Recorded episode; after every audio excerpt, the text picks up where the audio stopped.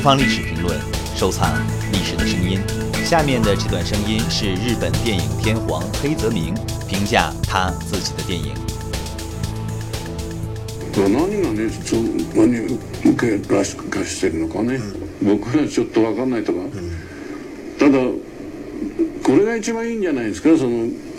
向こうの人に受けようと思って作ってない、その、それはすぐ分かるんだよね、この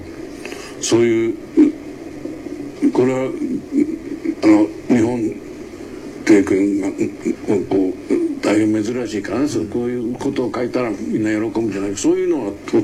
ても反発するようですね。そうじゃなくて本当に日本人として日本人の問題を一生懸命ただ言えばね、そうやっぱり同じ人間なんだから各国同じ問題抱えてるわけですからねだからそれがやっぱり一番いいんじゃないですか、その